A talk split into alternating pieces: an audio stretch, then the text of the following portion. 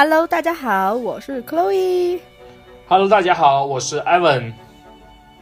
欢欢迎大家不老有记，不老有记，欢迎大家。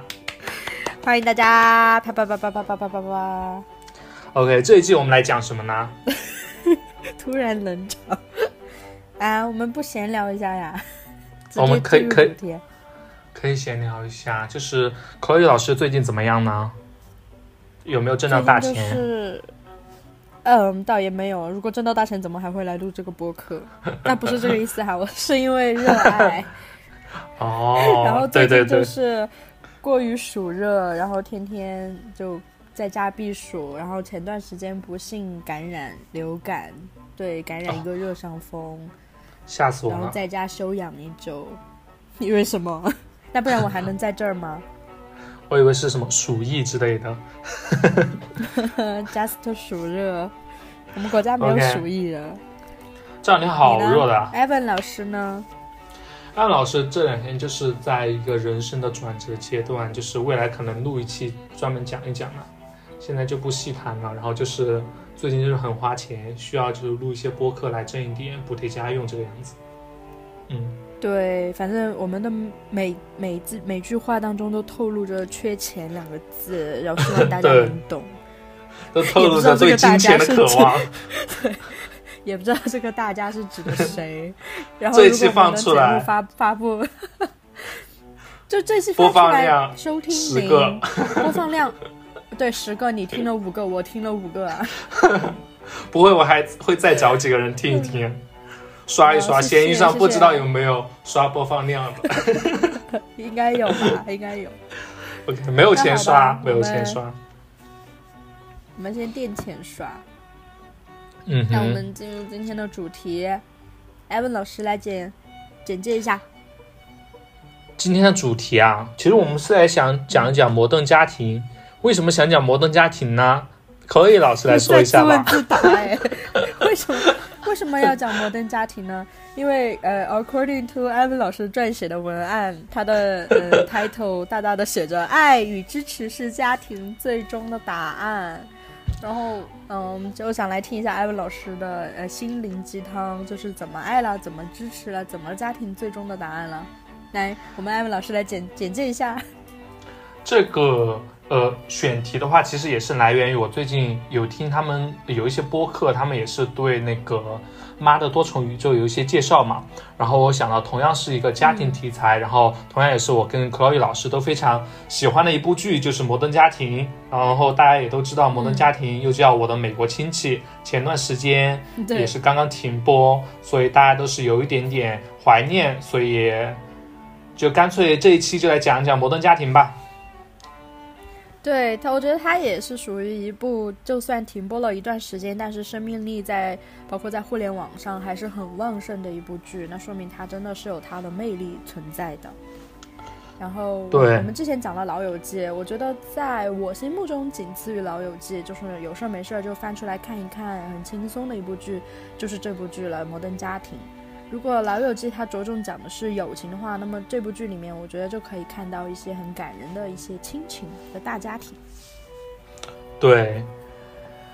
那么我们就先大致介绍一下这部剧吧。然后这部剧其实它的拍摄手法是非常有意思的，它是一个伪纪录片形式的一个叙述的一个拍摄的手法。那么最开始我是记得 Chloe 老师有给我介绍过，就是说这部剧的一个试播集一开始是准备一个瑞典的交换生，然后交换到这个家庭里面，然后以拍摄纪录片的手法去拍摄他们。所以说这个剧里面就会出现一些片段，像跟现在的综艺比较相似的一些，比如说事情发生过后。各个家庭的主人公坐在镜子呃坐在那个镜头面前，有一段独白。在当时二零零九年吧，最开始播的时候，这种拍摄手法还是非常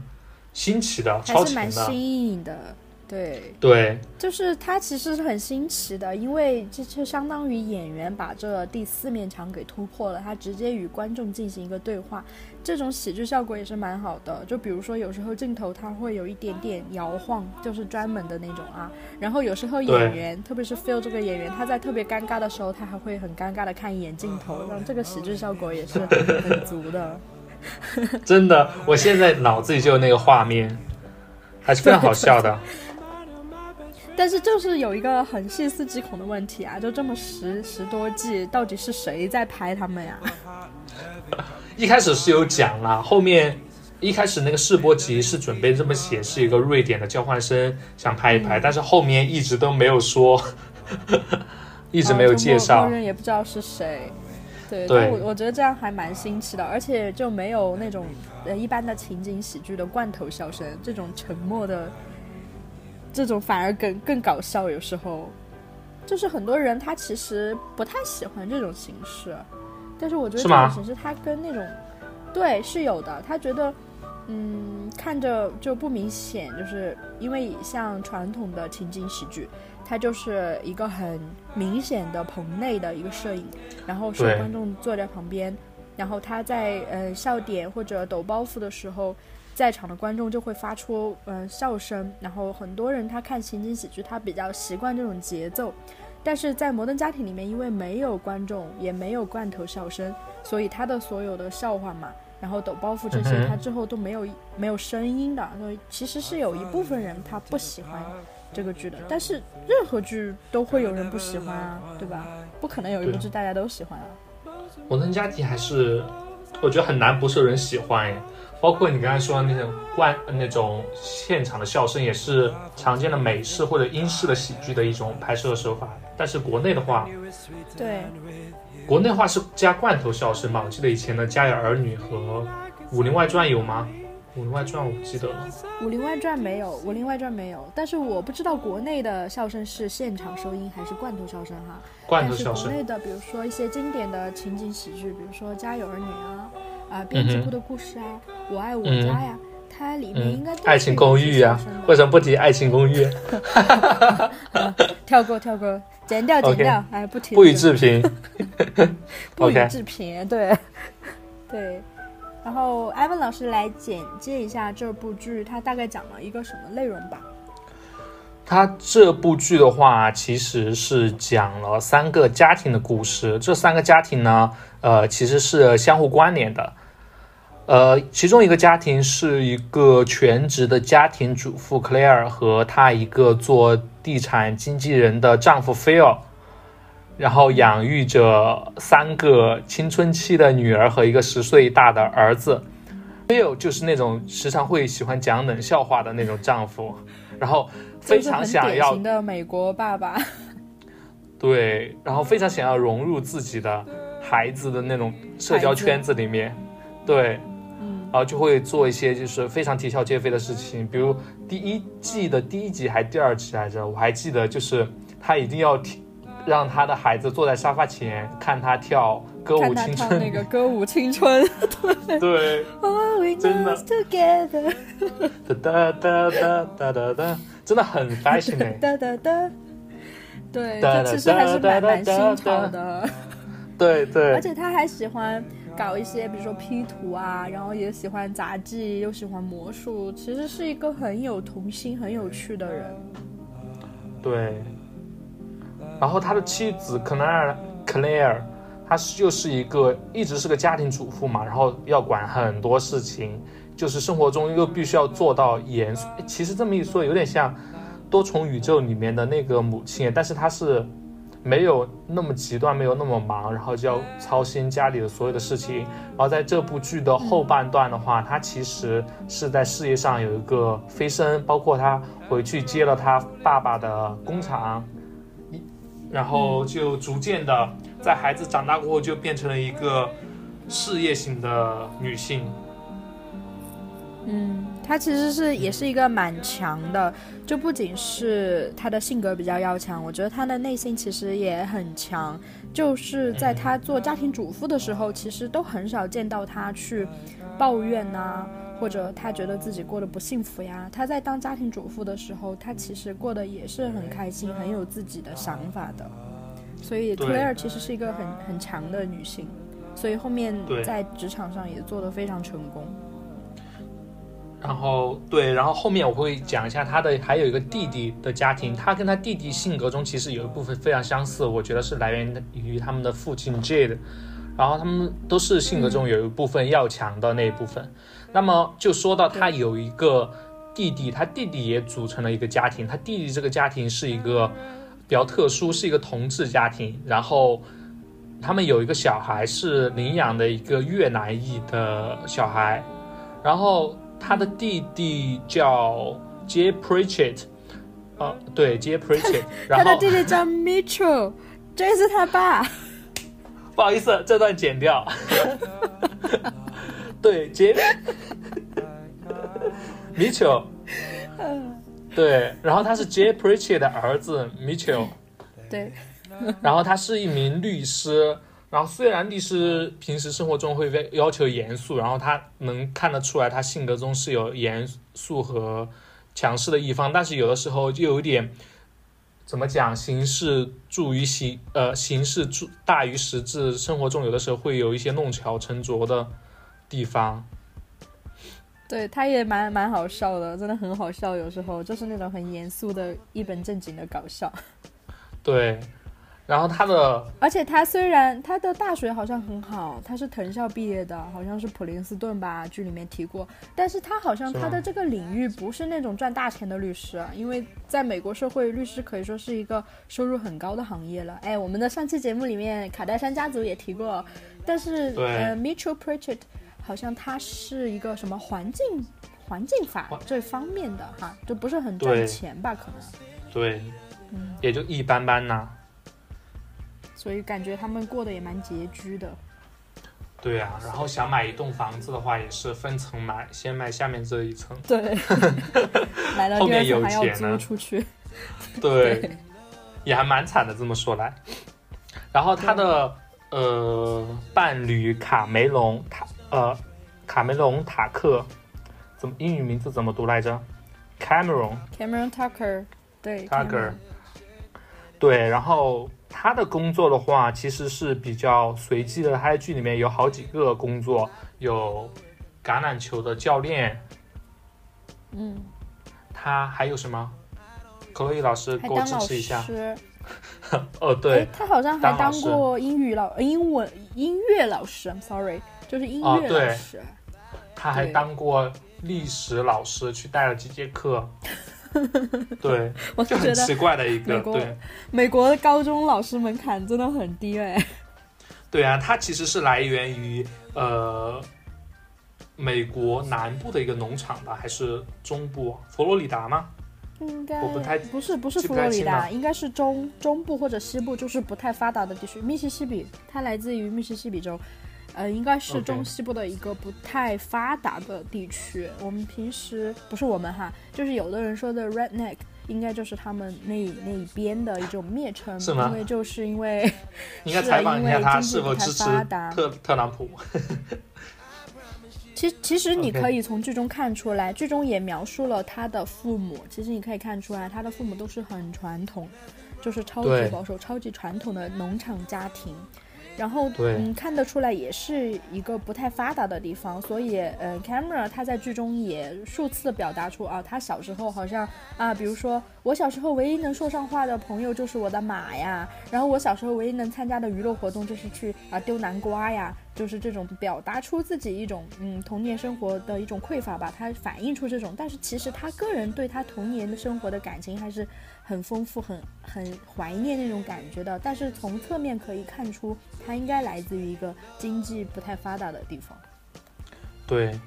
哇，克洛伊老师一讲的话，我就是觉得很厉害的样子。谢谢谢谢艾文老师，今天是您主场，您继续。OK OK，然后呢，两姐弟介绍完了，下面就是他们的父亲。他父亲呢是一个在剧中是一个重组家庭，他父亲娶了一位来自哥伦比亚的一个大美女，叫 Gloria。我本来想让 Gloria 老师支持一下 Gloria，对，然后 Gloria 其实这个 OK 没有默契。啊 Gloria 这个角色对剧外的背景故事的话，这个角色其实是整部剧中最先敲定的一个角色，因为感觉这个角色就是为 Gloria 量身定做的，包括她特有的哥伦比亚式的大嗓门和口音。J，哎，这个我之前还很好奇哎，因为我就、嗯我就想知道你 J 半天接什么，我就想知道那个 Gloria 这个演员，他在现实生活中是不是口音也是这样子的？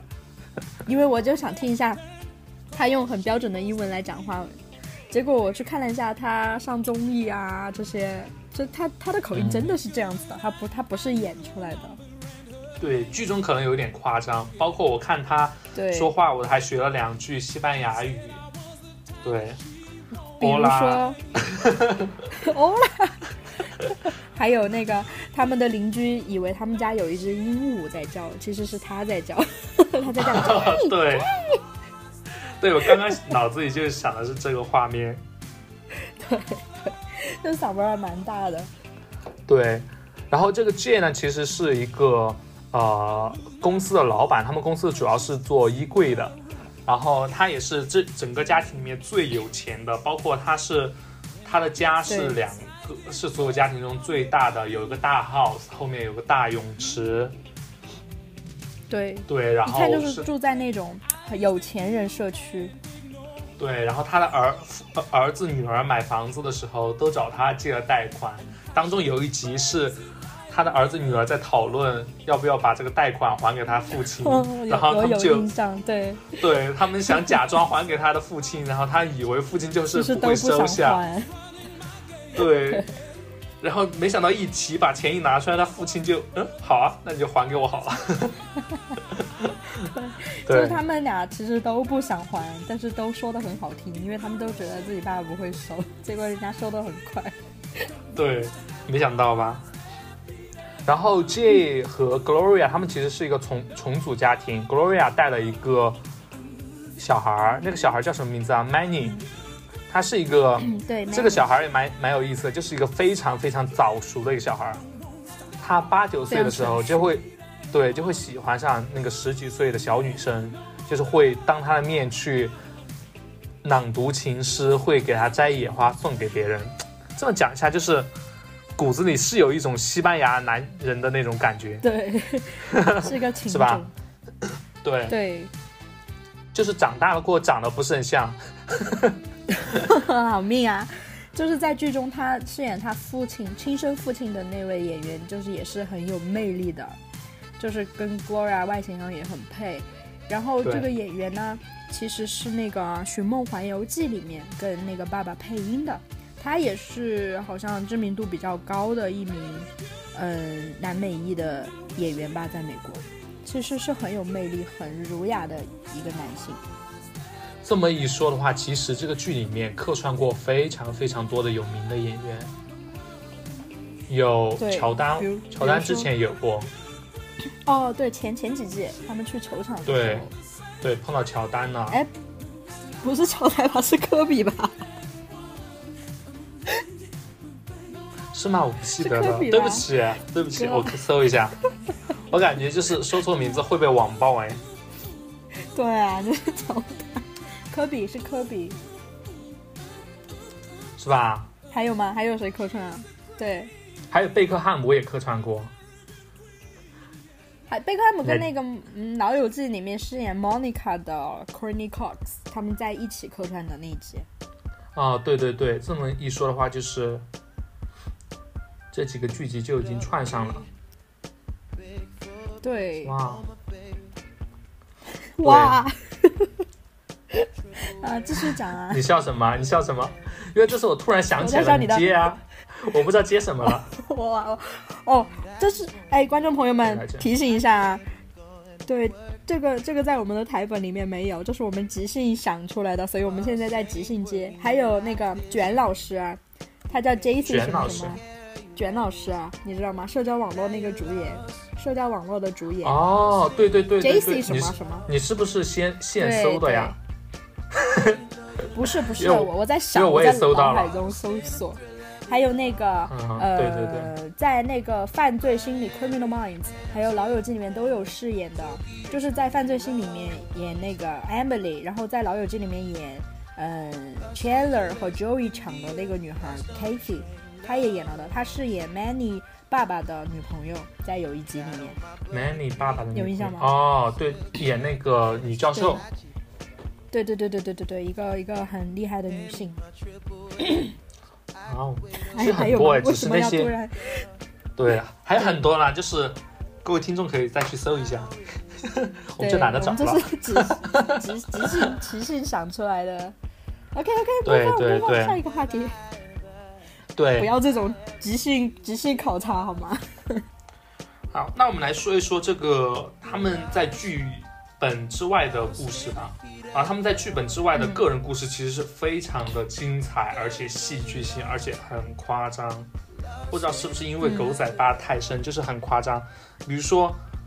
那个 Haley，就是菲儿和，妈呀，我记名字的能力真的很差，我感觉这一期剪出来我真的会无地自容。海莉这个角色在戏外，她其实也是非常有戏剧性的一段故事。然后她在剧里面，她是一个就是阳光大美女，就是又非常搞笑，有点笨笨的，然后长得非常好看，在学校里和家庭里都非常受欢迎的那种，就是靠外貌就能打遍天下、呃、打遍学校的那种女生。但是她在嗯嗯她真实的生活当中，其实是有两段非常不好的经历。第一个就是这个演员她患有一个先天性的肾病，然后包括在整个拍摄期间，她动了两次肾脏移植手术。但是回过头来，我们再看这部剧，它的拍摄进度啊，还是他在戏内的表现内容啊，海莉其实海莉角色的扮演者，他其实这段患病的经历并没有对整部剧的拍摄进程和他他在剧里的表现造成影响，这一点我是非常佩服的。嗯嗯，。对，其实我觉得大家应该也意识到了，就是当中有几季，他其实整个人是有点浮肿的，不是说他胖，而是真的是一种嗯、呃肾脏功能出现紊乱之后一种不自然的浮肿。其实，在当中几季其实是看得出来的，所以这就是因为他的身体对他的身体问题，他经历了。嗯，我记得之前这个演员就说，他从小就是有这个问题，然后他从几岁开始，就基本上隔几年他就要接受一次很大的手术，这对他来说就已经很家常便饭了。所以，嗯，是一个先天性的一个问题。确实，演员也很坚强，然后也，其实如果你不去了解的话，你根本就不知道，对吧？对，不知道他这么敬业呢。对，包括他他在感情上也是有过一段十分惨痛的感情经历。他之前有一个同居好几年年的一个前男友，然后同居期间就一直家暴她，最后以至于要他要到法院去起诉申请禁止令，然后要求她的前男友不再靠近她。规定呢，她的前男友不能出出现在她和她的宠物狗一百码的距离之内。就这一段，因为要向法院申请的话，其实是一个一是要下定决心，第二个就是一定要达到一个非常严重的一个状态。这段经历也真的是可能当时真的哎，我还记得之。前看过一个一个八卦，就是他，嗯，因为我们知道家暴这种东西，当事人他自己他是很难离开的，就不管是从身体上还是精神上，他其实是很难从那种困境当中，嗯，挣脱出来的。但是当时是在剧中饰演他妈妈，就是 Claire Dunphy 这个女演员，在剧外也帮他。嗯，脱离了自己的这个有毒的前男友，然后帮他又重新开始新的生活。所以其实，在剧外，他也扮演了一个妈妈妈的的角色我觉得当时看了，对，看到这个新闻还是挺感动的。对，包括她的现男友在向她求婚的时候，不仅征得了她嗯现实中亲生男友、呃亲生男友、亲生父母的同意，还亲生男友，还征求了她在剧中扮演她父母角色的这两位演员的同意，因为就是在她男友看来，她就是有现实真中的妈妈，还有她剧中的妈妈，都是她真实的母亲，这个样子。其实都因因为肯定是从十几岁开始，然后这么十多年在一起拍戏，如果感情处得很好的话，其实真的就跟真的家人都差不多了，这样也也蛮好的。然后好像好像就是前几天他还举行了婚礼，是吧？我在那个网上看到消息了，对，还举还举行了婚礼，感觉她的那个现任男朋友就很好，我就是希望希望大姐以后越过越好吧。你好像在婚礼祝酒词哦。因为感觉真的太太苦了，就这样一个很小很小资的一个女生，没想到她经历了这么多，就是跟她在剧里面那种无忧无虑的那种傻大姐的感觉完全不一样。对，完全不一样。生活中也是一个，对。然后说到他的，他是说到说到他在剧中扮演的角色，其实是一个呃是呃是一个姐姐嘛。其实她在剧中的这个妹妹，在现实生活中也是非有一段不太良好的原生家庭的关系。嗯他呢，在剧中饰演这个二姐的 Alex，在剧中他的母亲是对他非常的关心和支持，包括学业上、身体上和心理上，都对他非常关心和支持。但是与之相对比的是，他现实生活中的母亲嗯完全和剧中的母亲做法相反，以至于 Alex 就是期间在拍摄的期间，他有一段时间就是嗯吃的巨胖无比，导致他有非常多的心理问题，包括有听说啊，有八卦说他的母亲直接在片场就会对他言语辱骂，而且要求他不能吃太多，而且他在拍摄期间还是一个十几岁的一个小朋友小孩子。就对他要求非常高，以至于那些编剧、导演都看不上、看不下去了，都要去劝他。到了现在对，Alex 就是也是去法院申请了一个，他也是申请了限制令吗。哎，我不知道哎，反正最后是他对他母亲做了一个指控，要求和他母亲就是财产上和那个物理距离上都做一个隔离，然后把自己的财产独立出来，完全脱离了他的母亲去生活。然后他想正式的独立出来，因为他的母亲对他的身心和他的生活都造成了一个非常大的影响。对，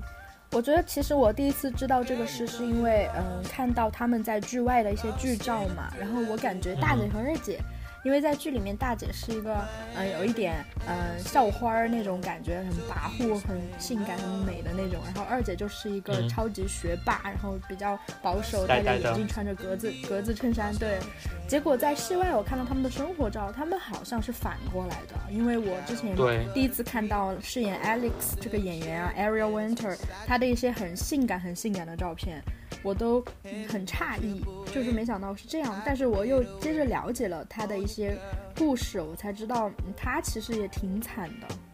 所以在剧里面，对，嗯，有一段时间就发胖嘛，都是一些心理的问题。但是最近也在进行一些健身，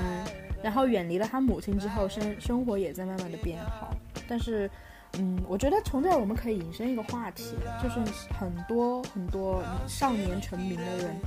他们都会有一些心理的问题，特别是他们遇到了不太好的父母的情况下，就比如这个 Alex，他，嗯，他的母亲是这样，还有，嗯，小鬼当王家里面心凌吗那个王心凌怎么了不？是不是不是王心凌，是一个台湾的一个女歌手，她的母亲好像也是一直吸她的血吧，还伪伪造她，说她家暴张韶涵那个女明星。对对对，是吧？是有这么一回事儿吧？他叫啥来着？张韶涵张韶涵，我怎么说张韶涵？你是说张绍刚吗？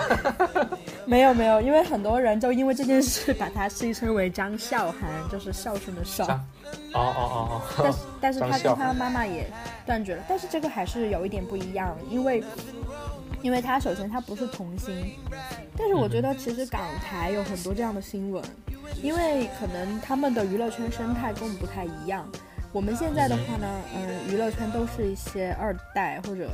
嗯比较有权有势的人才进去，啊，这是可以说的吗？嗯就比如说可以最近有一可以些很热门的事件，，Chloe 老师怒谈中国内地 娱乐圈现状。没有没有没有，我只是说一个现状哈。就比如说我们的娱乐圈，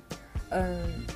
还有港台的娱乐圈，如果你去看一些港台明星他们的成名记录，他们都是因为比如说妈妈要赌啊，或者家里呃有很多债还不上了呀，或者家里实在太穷了呀，没办法才进入娱乐圈的。而且他们娱乐圈首先就是很辛苦，其实，然后来钱呢，也没有现在那个娱乐圈来钱这么容易。对，所以他们很多娱乐明星都会有这样的身世，就是就是被家里人吸血。那就很多港台明星他其实都有这种，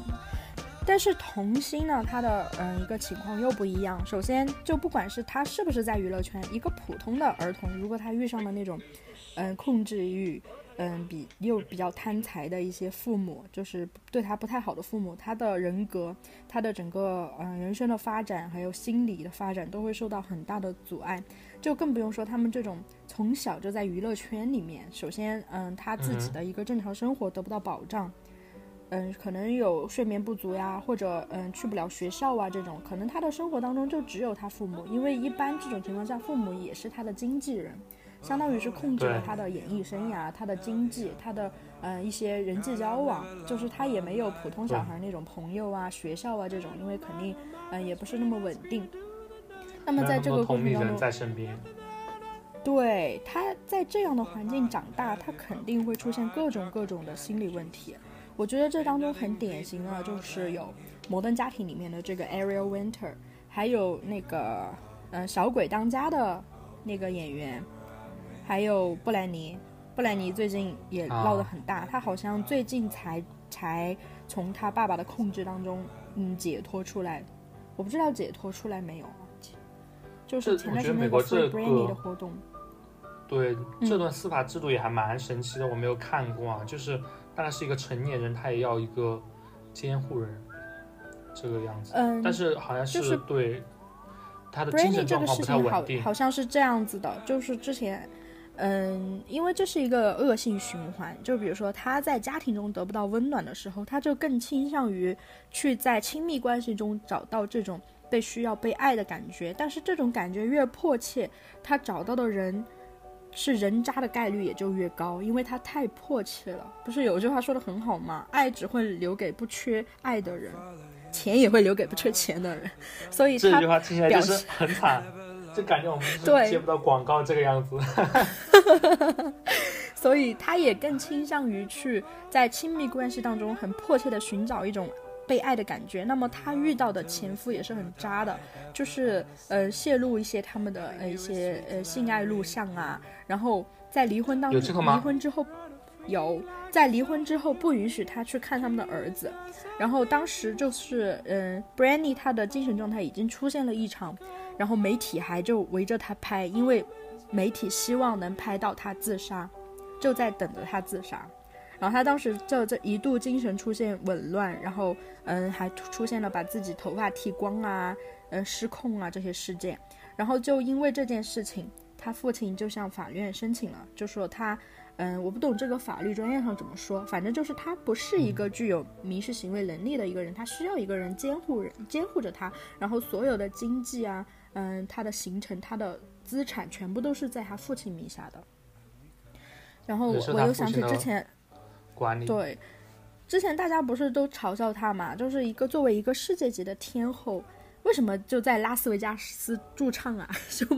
而且驻驻唱的频次这么频繁。而且，嗯，当时我还记得大家还嘲笑他，因为他每次出门他都背的是一个 Kate Spade 的包包，就是很亲民的一个品牌，然后穿的也是一些很亲民的品牌，优衣库，就是大，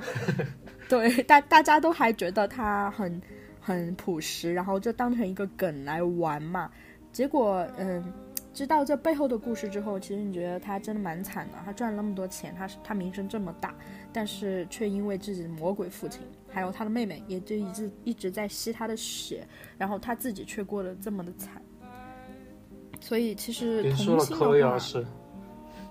怎么了？OK，没什么，就是觉感觉好惨啊。真真真的很惨，但是但是最近也也慢慢的好好起来了嘛，就挣脱了父亲的控制。所以我觉得他应该一怒之下，像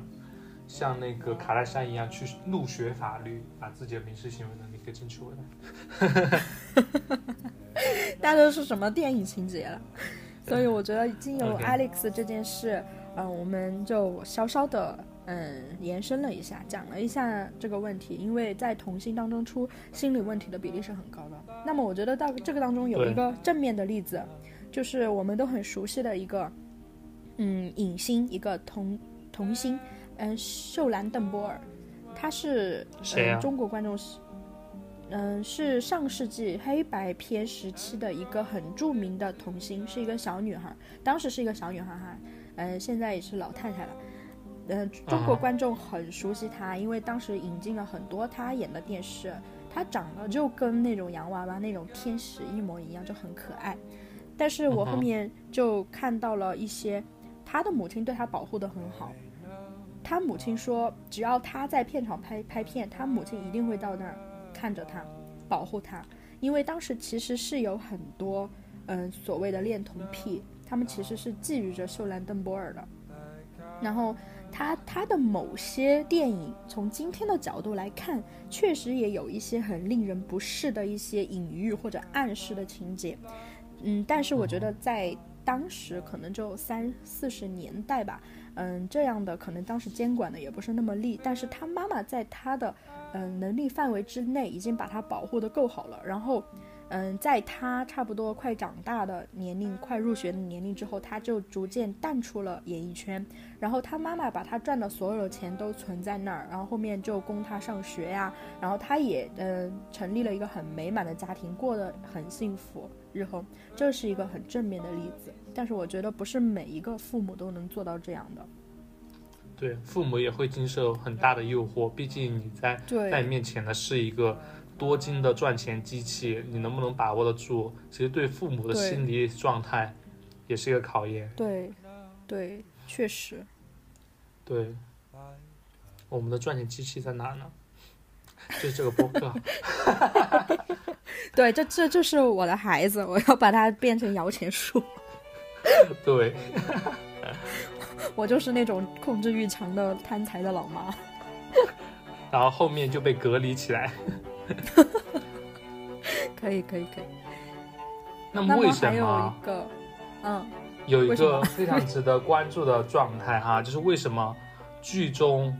这个同志家庭的女儿 Lily 她的戏份越来越少？为什么呢？嗯，其实我也发现了。然后，首先给大家介绍一下 Lily 嘛，Lily 她在剧中的设定，她是从第一季就是婴儿嘛，就从婴儿期开始拍，就是他是嗯这个同志这嗯一对同志 couple，他们从越南领养回来的一个女儿。对对，但是这个演员本身不是越南裔，他是韩裔和嗯白人的混血。其实越长大，你能看出来他的你脸说后面这一个角色吗。对后面这个，Lily 其实是换了换了演员的，换了在第二季还是第三季，他换了一个，是因为前面那个 Lily，那个 Lily 也长得很可爱哈，但是好像因为呃一直在片场哭啊，然后就嗯导致拍摄很困难，所以就换了一个不太爱哭的小女孩。对，包括之前那个就是演婴儿时期的 Lily，他们其实是由一对双胞胎演的，可能一般人都哦看不出来。对，是，但是这这是一个冷知识吧，属于是因为在情景喜剧当中，如果出现了婴幼儿的演员，他一般都是会找双胞胎甚至多胞胎的。嗯，是因为嗯，第一，对，是因为首先呢，就是小孩儿他肯定嗯出会出现各种情况，比如说这个哭了，你就可以换另外一个。比如说这个生病了，你就会用另外一个。还有一个就是美国呢，他对这种嗯、呃未成年人他的工作时限是有要求的，就比如说他年龄越小，他的在片场待的时间就能就只能越短。比如说他，我举个例子哈，比如说他只有一岁，嗯那么他每天就可能只能拍四个小时，所以就必须要两个小时对，但是四个小时老师足以支每次撑于。跟我说这种冷知识，我就怀疑你在美国片场当了几十年的马，呃，那个狗仔。我毕竟是美国卓维好吗？被识破了。对，嗯然后么 Chloe Lily- 的，对 Lily 的这个角没有，我说 Lily 的这个角色你，在说什么？嗯，这个角我刚刚名字说错了，不好意思。然后他的这个角色在剧中的人设就是一个毒舌又有一点秘密，然后对万事万物又漠不关心的那种角色。对，在剧中这两个同志还很害怕，他们老了之后，莉莉把他们的呼吸机的插头给拔掉。对，因为看起来就是连他自己的父亲都不关心的那个样子。对，哎，但是我我想问你一个问题哈，你觉得莉莉这种性格在剧中这种性格，是因为她天生就是这样，还是因为这两个呃男的对她的养育出现了问题呢？我现在是觉得性格都基本上是天生的耶，我不知道你这是什么想法。天生的吗？对，我是觉得性格是天生的，因为有些小孩儿就在婴儿时期，嗯就是同一个动作，你去逗他，他们会给你完全不同的一个反馈。嗯就对，比如说看到一个什么在动的一个娃娃，长相有点奇特，有的小孩就是会被吓到，有的小孩就是会上去看一看、摸一摸，这个到底是什么，就想互动一下。对我是觉得这个有一部分是天生的，我觉得很大一部分真的是天生的。对，对口语老师为什么问这个问题啊？因为我突然想到这个问题嘛，嗯，我的观点跟你差不多。我觉得首先天生的性格很重要，但是我觉得，嗯，Mitchell 和 Camera 对他的养育其实也造成了一定程度的，就造成他现在性格这么冷漠。因为在剧中也刻画了很多次，比如说他对情感的淡漠呀，比如说他表达自己情感也有问题呀。他也不喜欢跟别人交流，反正看起来不是一个特别阳光的一个小孩嘛。就对于他的年龄来说，他好像有一点过分的成熟了。首先就是，我觉得可能就是他本人的性格是这样子的。然后我觉得，嗯对，我觉得也是他本人性格其实他角色外的性格跟他角色内的性格还有点相像。他角色外的性格，我我感觉角色外的性格，这个小女孩还挺开朗的呀。开朗嘛，我看她的 ins 就是跟她角色内的性格还蛮像的。嗯，还是还是挺开朗的。小时候就蛮喜欢笑的，然后现在可能是到了青春期要开始装酷了吧，就可能是那种感觉。但是感觉他朋友也蛮多的。他跟那个，对你知道有部剧叫《初来乍到》吗？啊，我知道，对他跟里面那个小演员也是很好的朋友。嗯，所以在剧外蛮多的。就是那个主演，就是那一个主演，那个华裔小男孩，那个哥哥嘛。嗯，他们关系也是非常的好的，所以我觉得他在剧外，他应该性格不是跟剧内一样的。嗯，我觉觉得他在剧内会形成这样的性格，还是跟他的养育者的养育方式是有关系的。因为在剧剧中就是有一集，他其实有提到，那 我们都知道这嗯这两名男士随时都抓马缠身嘛，然后嗯呃注意力都放在了自己啊或者伴侣啊或者他们的朋友啊或者生生活发生的一些事情上面，他们其实有的时候是有一点忽视这个女儿的。嗯哼，其实是有有一集里面很很明确的讲了，他们有忽视这个女儿，并不是说他们不爱她，只是有时候他们的注意力可能没有在她身上。所以我觉得在剧中呢，她的性格，嗯，造成这样的，嗯，她变成这样的性格，跟她的养育方式也是有关系的。当然，还有一个很重要的原因，就是因为这个演员懒得演了。